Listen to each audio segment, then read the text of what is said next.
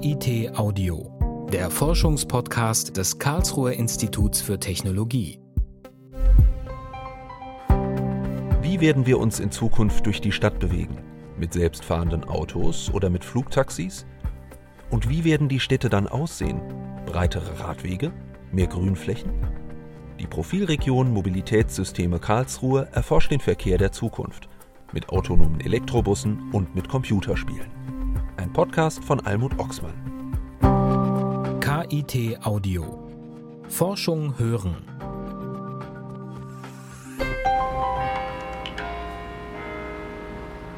Punkt 11, haben wir noch fünf Minuten. Gespannt stehe ich an der Hauptstraße von Dammerstock, einem südlichen Stadtteil von Karlsruhe.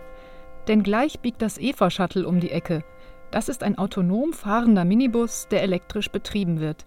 Gedacht sind diese Fahrzeuge für die letzte Meile, den Weg von der S-Bahn-Haltestelle bis zur Haustür. Die Busse haben keine festgelegte Route und keinen festen Fahrplan, sondern kommen auf Wunsch. Man ruft sie per Handy-App.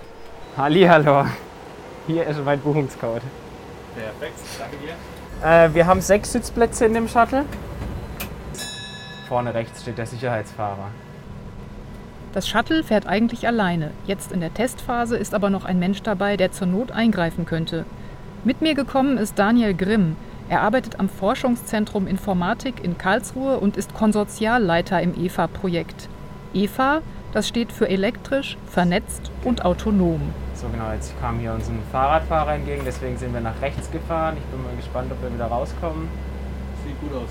Passt aber. Von April bis Juni 2021 fuhren in Dammerstock-Weierfeld zwei Shuttles. Alle Karlsruher Bürgerinnen und Bürger konnten das Angebot kostenlos nutzen. Wir haben analysiert, wer denn überhaupt das Shuttle bucht. Also sind es hier die Anwohner meistens oder Leute von externen. Und da gab es eben zwei, drei Leute, die eben regelmäßig mit dem Shuttle fahren. Und da war irgendwie eine ältere Dame dabei, die davor immer mit dem Taxi von ihrer Haustüre zur Haltestelle gefahren ist und dann ins Klinikum. Und jetzt fährt sie mit dem Shuttlebus. Das heißt, auch ältere Leute nehmen, nutzen das Angebot tatsächlich regelmäßig. Daniel Grimm hat die Zulassung der Fahrzeuge begleitet. Schritt für Schritt bekamen die Busse noch weitere Radar- und LIDAR-Sensoren, bis sie jetzt Personen befördern dürfen. Wir haben in unserem ähm, Zulassungskonzept haben wir eine Art Sicherheitswabe. Das heißt, das Fahrzeug muss ständig um sich herum einen gewissen Bereich frei halten, damit eben, weil der Fahrer ja nicht entgegenlenken kann, falls das Fahrzeug mal falsch lenkt, sondern nur bremsen kann, damit eben das Fahrzeug immer noch rechtzeitig zum äh, Stillstand kommt. Die Shuttles fahren sehr langsam. Ein Fahrrad wäre wesentlich flotter. Aber je schneller sie unterwegs sind, desto schneller muss auch die Software reagieren. Noch stehen autonome Kleinbusse am Anfang ihrer technischen Entwicklung. Auch die rechtliche Grundlage für die Zulassung solcher Fahrzeuge ist noch nicht geschaffen. Bald aber könnten sie ganz normale Verkehrsmittel sein, sagt Martin Kagerbauer vom Institut für Verkehrswesen am KIT.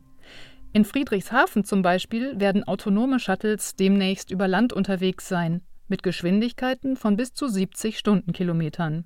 Die Technik entwickelt sich da rasant fort und wir erwarten in den nächsten Jahrzehnten, dass diese Fahrzeuge dann auch ganz normal im Verkehr mitschwimmen können, so dass sie auch wirkliche Alternativen sind zu dem eigenen Pkw. Und in eher ländlichen Bereichen ist es eine sehr gute Möglichkeit, um auch diese Daseinsvorsorge, die ja hinter dem öffentlichen Verkehr steht, ausüben zu können, um Menschen Alternativen zum eigenen Pkw zu bieten. Martin Kagerbauer untersucht, wie sich die Verkehrsnachfrage entwickelt.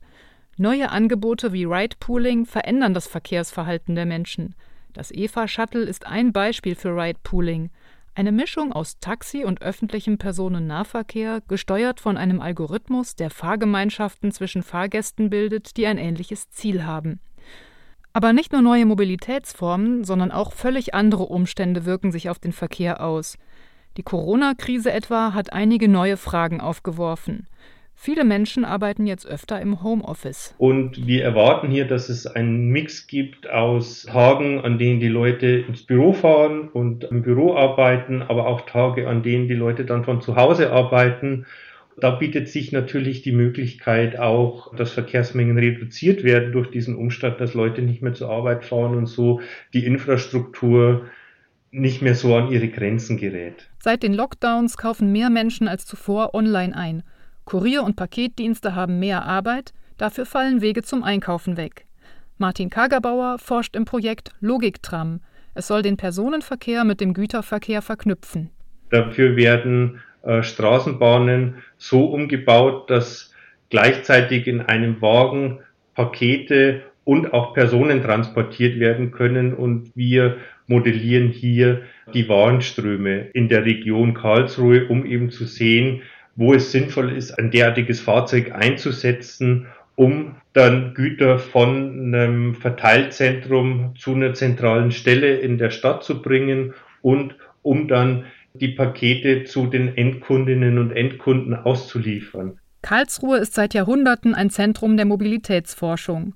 1817 erfand Karl von Dreis hier das Laufrad, 1844 kam hier der Automobilpionier Karl Benz auf die Welt und 1992 machte das sogenannte Karlsruher Modell Geschichte. Damals wurden die ersten Bahnen konstruiert, die vom Wechselspannungsnetz der Deutschen Bahn auf das Gleichspannungsnetz der Straßenbahnen umstellen konnten. Nur deshalb kann man von außerhalb gelegenen Orten ohne Umsteigen direkt in die Innenstadt fahren. Heute forschen verschiedene Institute an der Mobilität.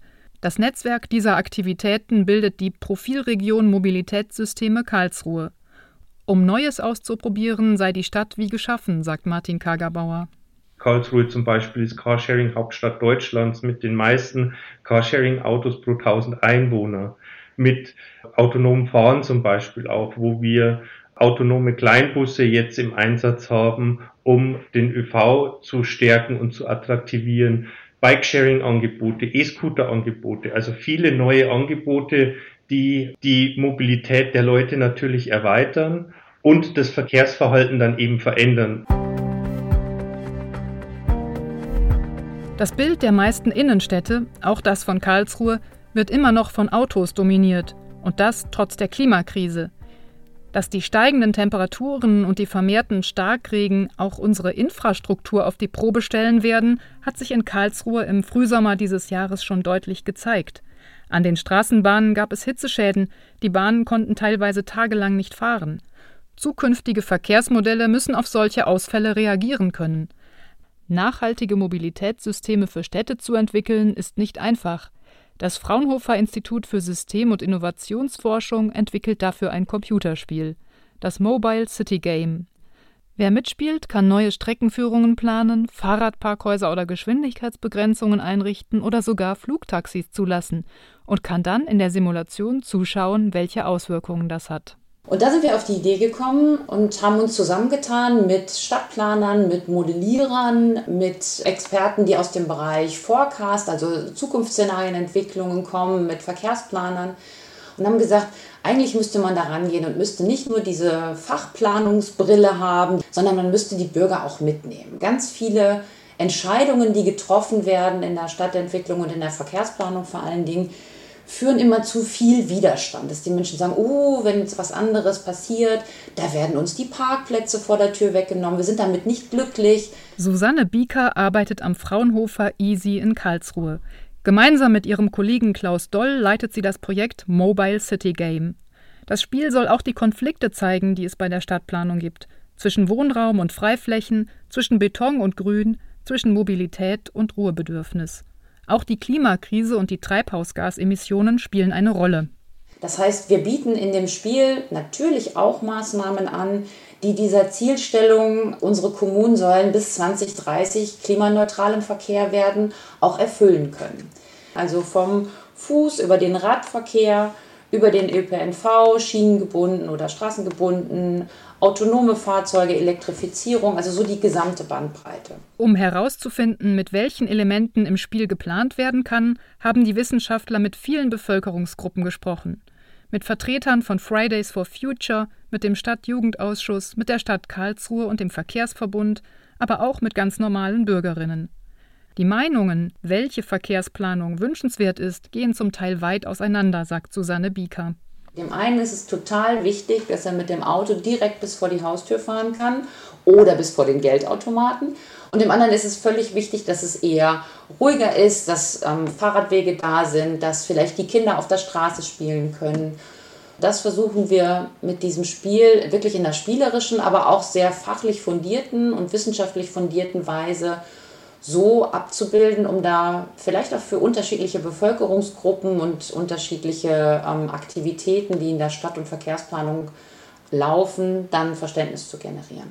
Die Datengrundlage für das Mobile City Game kommt aus Verkehrs- und Verhaltensmodellen des KIT und des Fraunhofer Instituts für System- und Innovationsforschung.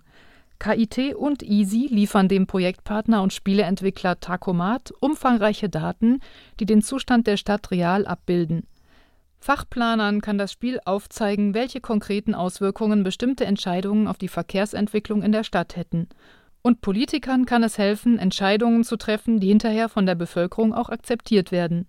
Das Mobile City Game kann nicht nur für Karlsruhe wichtig werden. Aufgabe in dem Rahmen dieses Forschungsvorhabens ist es aber auch, über den Tellerrand Karlsruhe als erstes Mobile City Game hinauszuschauen und zu sagen, was von diesen Elementen, die wir jetzt für Karlsruhe entwickelt haben, was davon kann man eins zu eins auch auf andere Städte anwenden? Also kann ich quasi ein Mobile City Game Hamburg, München, Dresden, Köln, wie auch immer, kann ich das anbieten. Für Ende 2021 ist eine erste Version geplant.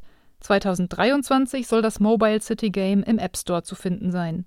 Das Know-how von Wissenschaftlerinnen und Verkehrsplanern und unsere Alltagserfahrungen – Zusammengenommen kann das die Mobilität der Zukunft entscheidend gestalten. Letztendlich können wir mit den Modellen dann Rahmenbedingungen verändern und mit dem Modell kann man dann sehen, wie sich das Verhalten der Menschen dann verändert, wenn sich diese Rahmenbedingungen verändert haben.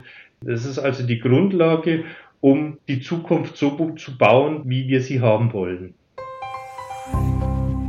KIT Audio. Forschung hören. Eine Produktion des Karlsruher Instituts für Technologie 2021.